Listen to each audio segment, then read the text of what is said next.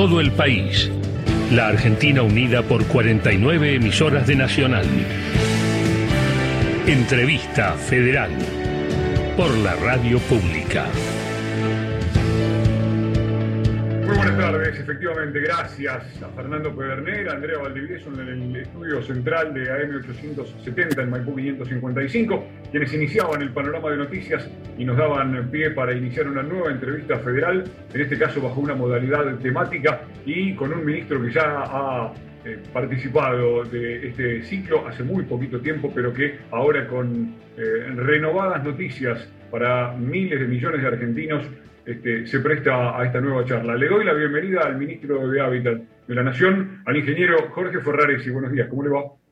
Hola, buen día, ¿cómo están ustedes? Bueno, gracias por la comunicación y bueno, saludos a todos los que participan de, esta, de esta charla. Gracias, eh, ministro. Eh, su cartera trabaja en un plan de mucho interés, de sumo interés para millones de argentinos, como lo decíamos en el comienzo, que tiene que ver con un tema absolutamente deficitario en la Argentina, como es el acceso a la vivienda, en el cual nuestro país tiene desde hace muchos años muchísimos problemas, pero que en los últimos se ha intensificado mucho por eh, diversas cuestiones que tienen que ver con acciones que ha llevado a cabo el gobierno anterior y que han ocasionado perjuicios a miles de argentinos. Si bien hay mucho por hacer y esta pandemia tiene a todo el mundo en vilo y con una situación muy particular, esta gestión de gobierno ha puesto eh, énfasis en tratar de solucionar o al menos iniciar caminos de soluciones habitacionales a millones de argentinos y en ese sentido es que queremos mantener esta conversación. Teníamos previsto iniciar por Esquel con un pequeño inconveniente técnico, vamos a esperar por Rocío y le propongo, ministro, viajar a la provincia de Tucumán. Allí está Gustavo Llabra, desde LRA 15 Bus. Buenos días, el aire estudio, adelante. Buenos días para todos y todas. Buenos días, ministro. Y sin dudas, esta es la entrevista. Es una de las entrevistas que convoca la atención de todos los argentinos porque se trata nada más y nada menos que del techo, la protección y con un nombre tan significativo, la casa propia. Usted va a desmenuzar y va a contar un poco todos los detalles de lo que se viene anunciando. Sí nos gustaría poder eh, plantear una línea de tiempo eh, y contar antes de esta casa propia ¿qué es lo, ¿cuáles son algunas de las medidas que se están pensando para los deudores UBA? dos temas eh, bien distintos. Primero, digo, primera vez en la historia de Argentina que un ministerio se ocupa de la vivienda, como decía el compañero anterior, una política que no ha sido no se ha sostenido en el tiempo, por lo tanto, una cuestión estructural que hay que resolver. Digo, y en esa temática generar la certeza de que los argentinos pueden tener como sueño tener esa vivienda propia a partir de un cambio de paradigma que no tiene que ver con el sistema financiero, sino que tiene que ver con el trabajo. Nosotros decimos el trabajo es el mejor ordenador y a partir de ahí definir el concepto de casa propia como una casa de clase social ascendente donde tiene dos disparadores, una es la generación de trabajo y el otro tiene que ver con consumir productos de materiales que se producen en el 95% de la Argentina.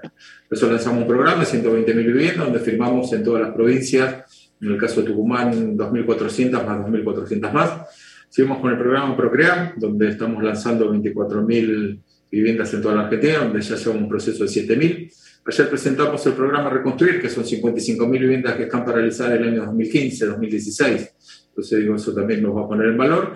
Y empezamos ya hace algunas semanas que mañana cierra la inscripción, la inscripción de créditos para construcción de viviendas en terrenos propios para 22.000 eh, construcciones y la oferta de 65.000 créditos para refacción. Así ya hay más de 120.000 argentinos inscritos. Mañana es el cierre de inscripción, con una diferencia, tasa cero, no hay más un recupero financiero en el tema de la inversión que hace el Estado Nacional. Y como decía, el disparador es el trabajo, dos sueldos mínimos para poder construir hasta siete sueldos y el otro un sueldo mínimo. Y lo que va a variar va a ser la cantidad de cuotas en función del salario que cada uno tenga. Así que vinimos a poner la Argentina es de un lugar distinto. Con respecto al, que, al crédito nosotros ya modificamos todo lo que tiene que ver con Procrear, con el tema de la fórmula hogar. La fórmula hogar eh, ajusta por el índice salarial y no por el ajuste de inflación, así que ahí hay una tranquilidad en función de este nuevo paradigma de pagar un porcentaje del trabajo, de tu salario, y que ese salario sea el que ajuste la cuota, va a ser una nueva eh, forma de cómo resolver esta cuestión de la Argentina. Y para los créditos UBA estamos trabajando, dando los últimos detalles ya con el Banco Central, Nación y Provincia para generar una propuesta eh, que resuelva esta situación vulnerable de algunos argentinos, no de todos los que han tomado el crédito UBA, sino justamente nosotros tenemos que abordar los que tienen dificultades para darle continuidad y no tengan riesgo de perder esa propiedad. Vamos a ver ahora sí a Esquel Rosario. Buenos días, te escuchamos. Hola, ministro. Rocío, no, no pasa nada, Martín, gracias. Ministro, muy buenos días. Eh, bueno, mi consulta tiene que ver con el programa Procrear 2. Eh, si está contemplado aquellos beneficiarios que eh, accedan al Procrear para la construcción de una casa propia, si está contemplado aquellos que alquilan y tienen que pagar a la vez que alquilan un alquiler y pagan también una cuota del crédito, está contemplado que quizás no puedan abonar las dos cosas a la vez. Que el crédito no se paga hasta que la vivienda esté terminada hay un plazo de gracia, o sea, mientras se construye el crédito no se paga. El crédito se ajusta por el índice del aumento de la construcción, porque se desembolsa en tres cuotas. Entonces, la primera cuota es el valor inicial, la segunda cuota a los tres meses, de acuerdo a cómo ajustó el proceso de aumento en el índice de construcción, y la segunda cuota de la misma manera que es al sexto mes. Así que ningún argentino tiene que pagar las dos cosas en paralelo, sino que los que alquilan tienen una gran chance de poder salir de esa situación a partir de una definición que es empezar a pagar una vez que uno tiene la vivienda. Eso es en todos los procesos Procrear y en esta línea de créditos que estamos sorteando, creía que el 17 o el 18, creo que es más el 18 de mayo, donde ya va a haber 22.000 argentinos que van a poder construir de esta manera y estamos buscando otros mecanismos para seguir ampliando estos derechos y que esto que vos decís, empezar que con la misma cuota que uno paga un alquiler pueda llegar a construir su casa. Bien, si me permite hacerle una pregunta más que tiene que ver con el Procrear 2. Eh, eh, dentro de, estos créditos se contempla la opción de desarrollos urbanísticos. y quizás hay zonas, como es Esquel en particular, en la provincia de Chubut, donde hay un déficit habitacional importante, estructural. Eh, em, ¿Qué opciones hay para aquellas zonas como Esquel, donde existen tierras fiscales, pero quizás no están destinadas para poder hacer este desarrollo urbanístico, donde los terrenos en, la, cordillera en particular son muy inaccesibles en cuanto a los precios y quizás el desarrollo urbanístico sería realmente una opción para eh, los vecinos de Esquel en particular. Eh, si, eh, se, tiene pensado de qué manera acceder a esos otros terrenos que acá actualmente no los hay. Nosotros hemos, trabajado con más de 10 provincias ya y aspiramos a trabajar con las 24 provincias de la Argentina, lo que tiene que ver con el desarrollo territorial a partir del suelo. El suelo genera, a partir de indicadores que ponen los gobiernos, generan plusvalías. Esas plusvalías, en líneas generales, son beneficiadas por los grupos económicos fuertes. Yo siempre digo que los que tienen buenos recursos arman barrios cerrados por prepotencia y los que son humildes van a lugares que las condiciones climáticas hacen que tengan dificultades con respecto a la inundación, con respecto a los incendios, como pasó en tu provincia, todo ese tipo de cuestiones te doy un ejemplo. Mira, las tierras más productivas de la Argentina, que probablemente sean las de Santa Fe y Córdoba, eh, en zona rural valen 60 mil dólares la hectárea. Cuando se convierten en urbanas pasan a valer 300 mil dólares. Veamos si el gobierno local tiene un poder importante con respecto a cómo planificar y cómo generar esos indicadores que nos permitan a nosotros, a partir de la inversión privada, tener terrenos públicos para generar estas condiciones que vos decís de darle posibilidades a los argentinos que no tengan la posibilidad de hacerlo. Así que estamos trabajando en una planificación integral. Hay algo que nosotros ya sabemos, la Argentina crece y las provincias del sur, algunas mucho más, 10% cada 10 años. O sea que nosotros en los próximos 20 años, cuando hablamos de problema estructural, vamos a tener el 20% más de habitantes en la Argentina. Con esta estructura que tenemos hoy, de esos 10 millones más de habitantes, un millón de nuevos ricos, y en esta estructura que tenemos hoy, 4 o 5 millones de nuevos pobres. Entonces ya tenemos generado los equilibrios, los equilibrios que tienen que ver con la distribución de los recursos económicos, con las posibilidades. Nuestro presidente siempre dice, y este es el trabajo que nosotros tenemos que hacer, digo, tenemos que generar las condiciones que cada argentino se desarrolle en el lugar donde nace, o sea que por lo tanto tenemos que tener una política federal donde todos los argentinos tengan posibilidades de tener su vivienda en su lugar y generar el arraigo a partir de lo productivo, las oportunidades transitorias. Así que una cantidad de temáticas que tienen que ver con la planificación con el aprendizaje de los gobiernos, que tenemos los gobiernos locales, una gran herramienta que en, las ordenanzas de zonificación y en las leyes provinciales de uso de suelo, y una vez por todas generar desde los estados la plusvalía que tiene que ver a partir de la inversión privada. Así que en toda esa temática venimos pensando para desarrollar esto que vos nos planteás. Gracias. No, gracias a vos.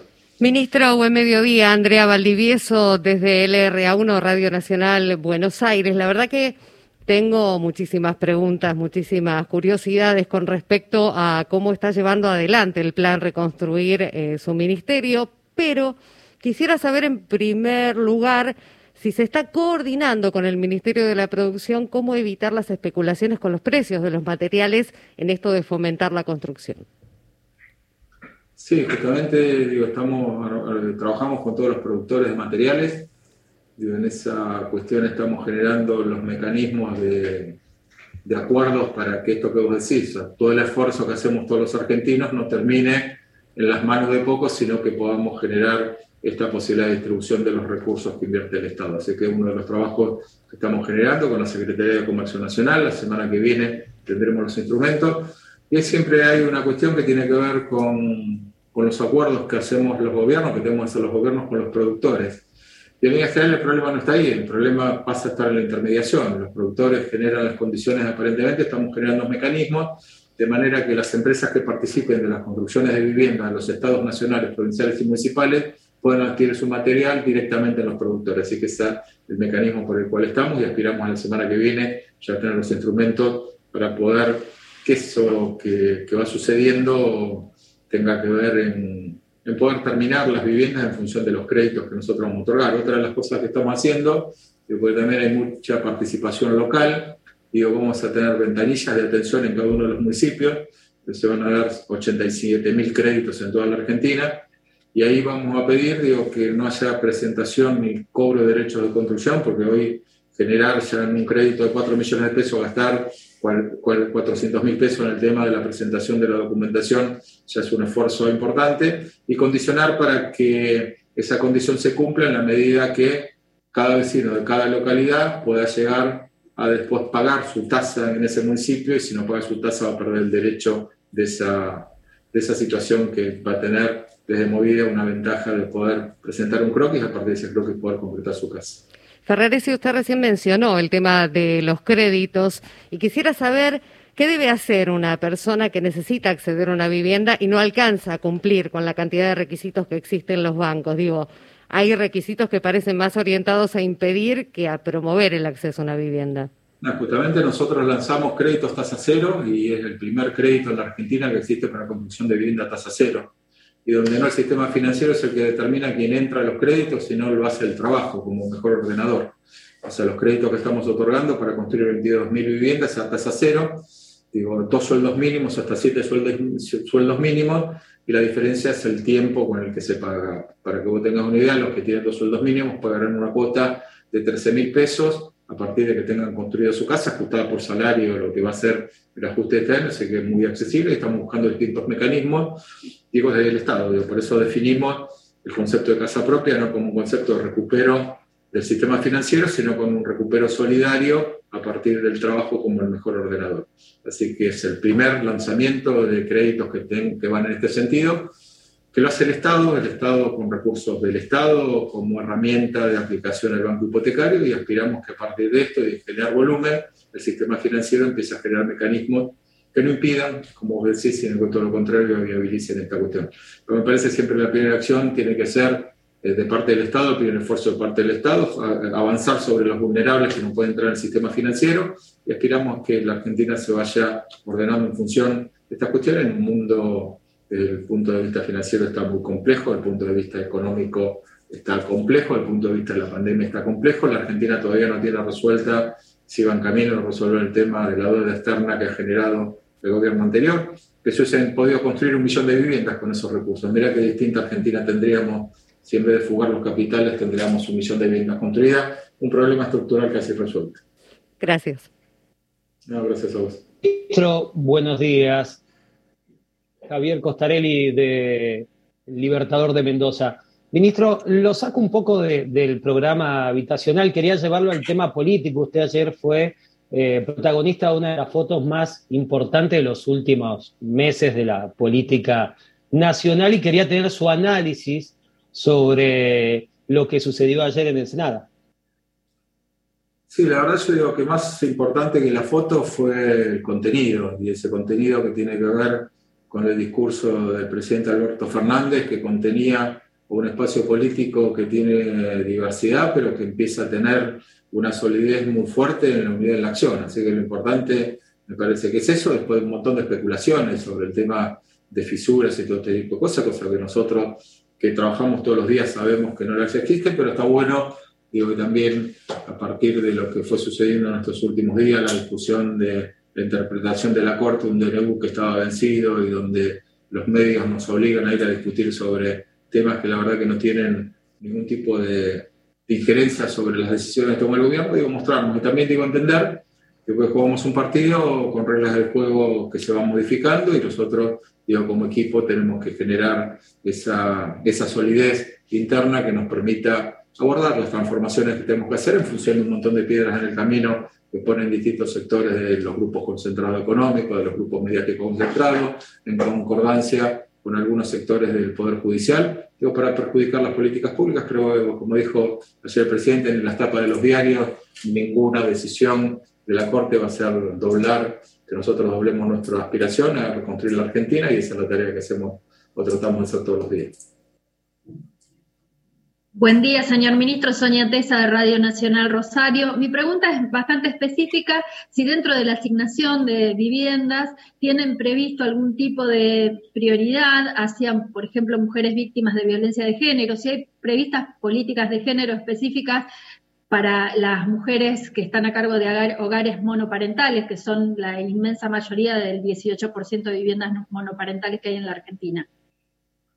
Mira, todas nuestras políticas tienen perspectiva de género. Solo cuando definimos el programa del ministerio o el título de cada uno de los programas tiene consideraciones sobre estas temáticas que vos nos planteás. Todo lo que tiene que ver con los programas Procrear hay un cupo importante asignadas a, a mujeres que son jefas de hogar. Y después la otra cambio que nosotros hemos hecho con respecto a lo que viene en adelante porque la vida es dinámica y hoy estamos en una familia digo, consolidada y el día de mañana puede que no, entonces digo, siempre las viviendas adjudicadas a favor de la mujer.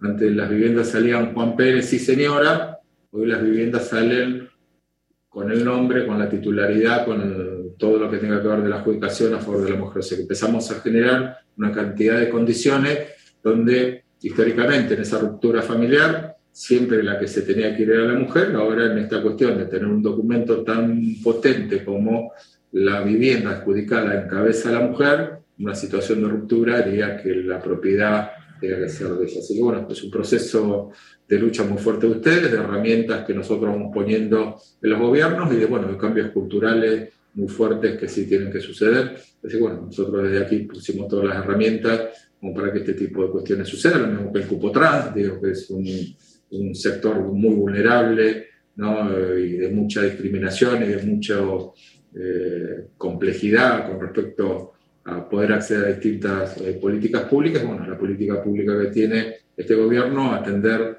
todos estos sectores que justamente van generando visibilidad a partir de tener políticas públicas, pero también digo, la visibilidad genera que nosotros tengamos obligación de tener herramientas para que esas políticas públicas sean efectivas. Ministro, con respecto a mujeres jefas de hogar y, personas trans, ¿hay un cupo específico o hay algún tipo de prioridad, digamos, dentro? ¿Hay un porcentaje asignado o hay algún tipo de prioridad? Sí, hay un porcentaje asignado, digo, que está por resolución, digo, todo lo que tiene que ver con casa propia, que son 120.000 viviendas que estamos construyendo en toda la Argentina con los distintos gobiernos locales, o sea, ahí en ese caso con la gobernación y con el Ministerio y el Instituto de Vivienda de la provincia de Santa Fe, generamos estas condiciones y estamos evaluando este, el, generar el proceso de adjudicación y recobro, hacer una ley, de manera que las discrecionalidades que se puedan tener en función de cada una de las jurisdicciones no sean sujetas de cuál es el pensamiento, cuál es la decisión de cada uno de los gobiernos locales, sino que haya una definición nacional en una política de Estado que define un gobierno nacional y que esa política nacional se tenga que aplicar en cada uno de los territorios a partir de instrumentos que nosotros vamos generando. Así que cada día que va pasando nos vamos convenciendo más que todo ese proceso tiene que ir por ley, de manera de que esté garantizado a partir de un derecho aunque después vienen los sistemas judiciales y los derechos no los tiran por otras interpretaciones, son muy subjetivas. Pero bueno, digo, estamos generando todo este tipo de cuestiones. Ministro, le propongo volver a Tucumán. Gustavo Yabra, abrimos micrófono y vamos con la pregunta que quedaba pendiente. Gus, no te estamos escuchando. A ver ahora. Estamos, estamos. Venía viajando desde Tucumán. Ministro, eh, hablemos de negocios, hagamos negocios. Eh, hay mucha expectativa con respecto a los diferentes sectores sociales y, si se quiere, de mercado a los que van a apuntar eh, esta, este plan Casa Propia, que tiene un nombre muy noble además. Queremos preguntarle, eh, siempre había en las diferentes políticas de vivienda eh, un intermezzo, había un sector ahí entre las personas que no estaban en una situación de extrema vulnerabilidad eh, pero que tampoco tenían el grupo familiar. Recordemos em, en los planes de viviendas de la época de Mauricio Macri, en el scoring se le daba prioridad en la calificación a grupos familiares para poder atender esa demanda. No obstante, tenemos una población de solteros que crece cada día más pero que cuando recurren al mercado netamente privado, sin intervención del Estado, es prácticamente imposible adquirir algo. ¿Se van a pensar algunas líneas para este sector social y de mercado de los solteros, por ejemplo? nosotros tenemos que ir abordando en una Argentina que no ha resuelto estructuralmente el tema de vivienda desde distintos eh, niveles. Por ejemplo, nosotros decimos que hoy los más vulnerables son los mayores en función de que si siguen alquilando sus salarios y después su jubilación es menor de los recursos, uno a lo largo del tiempo empieza a generar una situación que empieza a consumir medicamentos, cosa que antes no hacía, entonces digo, empieza a tener una ecuación económica distinta. Nosotros tenemos la obligación de abordar todas las etapas y todos los sectores eh, que tengan que ver con esto, con lo que vos decís. Eh, una de las decisiones que hemos tomado, por ejemplo, digo que ahí van a tener mucha posibilidad de acceder el sector eh, de personas solas, como vos decís. Eh, en los programas Procrear hubo mucha construcción de locales comerciales. Eh, y estamos casi 1.200 en toda la Argentina. Y la primera idea es la gran mayoría convertirlas en monoambientes para que en esos monoambientes puedan vivir personas solas, personas que tienen la decisión de vivir solo o, temporariamente pueden vivir solo. Así que vamos a empezar a generar eso. Nosotros en todos los programas de vivienda generamos distintos niveles de construcción en función de los metros cuadrados, que tengan un dormitorio o dos dormitorios, en función de eso siempre la posibilidad de poder hacer. Por supuesto digo que hay distintas etapas, pero hoy lo que más va a ordenar tiene que ver con el tema del salario. Nosotros vamos a dividir en función de los segmentos salariales entre uno y ocho, ocho salarios, como para poder dentro de ese mecanismo empezar a generar. Lamentablemente la Argentina lo que no tiene son estadísticas, entonces en función de las estadísticas es difícil generar esta respuesta no en función de una demanda como la que vos planteas, pero lo atendemos y vamos a empezar a generar, digo, tratar de armar los universos de manera de darle respuesta, digo, a todos los sectores y a todos los espacios, pero en función, como decía anteriormente, de un ordenador que no tenga que ver la calificación financiera, sino que tenga que ver el salario como el ordenador para poder acceder a una vivienda. Muchas gracias. Eh, gracias, Gus. Eh, ministro, una más cortita. Andrea Valdivieso, LRA1, te escuchamos rapidito. Ministro, la última pregunta quería hacerle en cuanto a este cambio, ¿no? Del paradigma de vivienda social a vivienda digna. Si sería viable, por ejemplo, en la ciudad de Buenos Aires, un plan que apunte a transformar edificaciones abandonadas en complejos de vivienda, más que nada de acceso rápido para la gente que vive en situación de calle, que cada vez es más. nosotros siempre trabajamos en las políticas de cada una de las jurisdicciones y cada una de las jurisdicciones determinan los segmentos de los cuales trabaja. La situación de calle es una, es una situación compleja, digo que los que más la generan son la ciudad de Buenos Aires. La ciudad de Buenos Aires es una ciudad que expulsa, la ciudad de Buenos Aires tiene 300.000 habitantes menos que en 1949, cuando el, conurbano bonaerense tiene 11 millones más y este, cuando tenemos este tipo de soluciones de los gobiernos centrales, le resolvemos las cuestiones a los gobiernos locales y justamente en este caso el gobierno de la Ciudad de Buenos Aires, que es el gobierno más rico de la República Argentina. Entonces digo, empezar a generar también mecanismos por el cual cada uno de los gobiernos locales puedan empezar a dar política resolución de estas cuestiones, porque ¿qué termina siendo una ciudad como esta? Expulsando eh, vecinos vulnerables que se instalan en los segundos, terceros cordones del conurbano bonaerense y generan una demanda eh, de servicios y de, inversiones estatales y en esa cuestión el Estado local de la Ciudad de Buenos Aires cada vez se ve más fácil porque sigue trabajando con clases ABC1, expulsa otro tipo de clases. Así que hay que trabajar en cuestiones planificadas, centralizadas. Digo, nosotros siempre decíamos, yo fui intendente y siempre decíamos cuando se genera un asentamiento, ¿no? Digo, eh, ¿de dónde viene la gente? Y uno en el documento lo tiene claro dónde viene la gente. Entonces, si uno ve que en un asentamiento en el segundo o tercer cordón todos tienen domicilio en la Ciudad de Buenos Aires, el que debería resolver ese problema habitacional debería ser el gobierno por el cual uno pertenecía. Así que, bueno, generar esto, también estamos generando, lo que decía anteriormente, todo lo que tiene que ver con la política del uso del suelo urbano todo este tipo de cuestiones.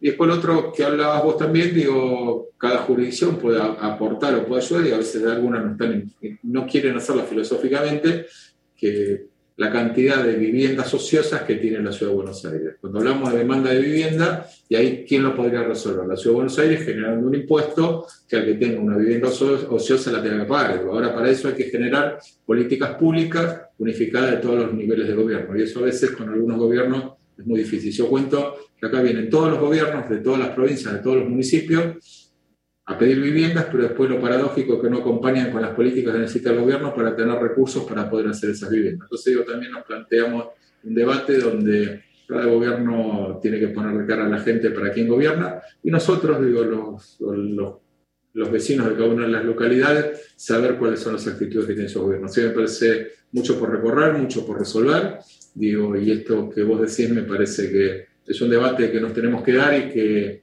poner en visibilidad lo que cada gobierno provincial y local realiza en función de resolver las cosas estructurales de su lugar y de su provincia. Ministro Jorge Ferraresi, gracias por este espacio con la radio pública. Ha sido breve pero muy intensivo, este, muy explicativo y muy didáctico este, con estas nuevas herramientas que el Ministerio a su cargo pone a disposición de millones de argentinos para el acceso a la vivienda. Radio Nacional seguirá en los próximos días difundiendo toda la información referida a este nuevo proyecto y las posibilidades de acceso para justamente lograr eh, eso tan importante que todos necesitamos, que tener un techo propio. Gracias por este espacio con Radio Nacional.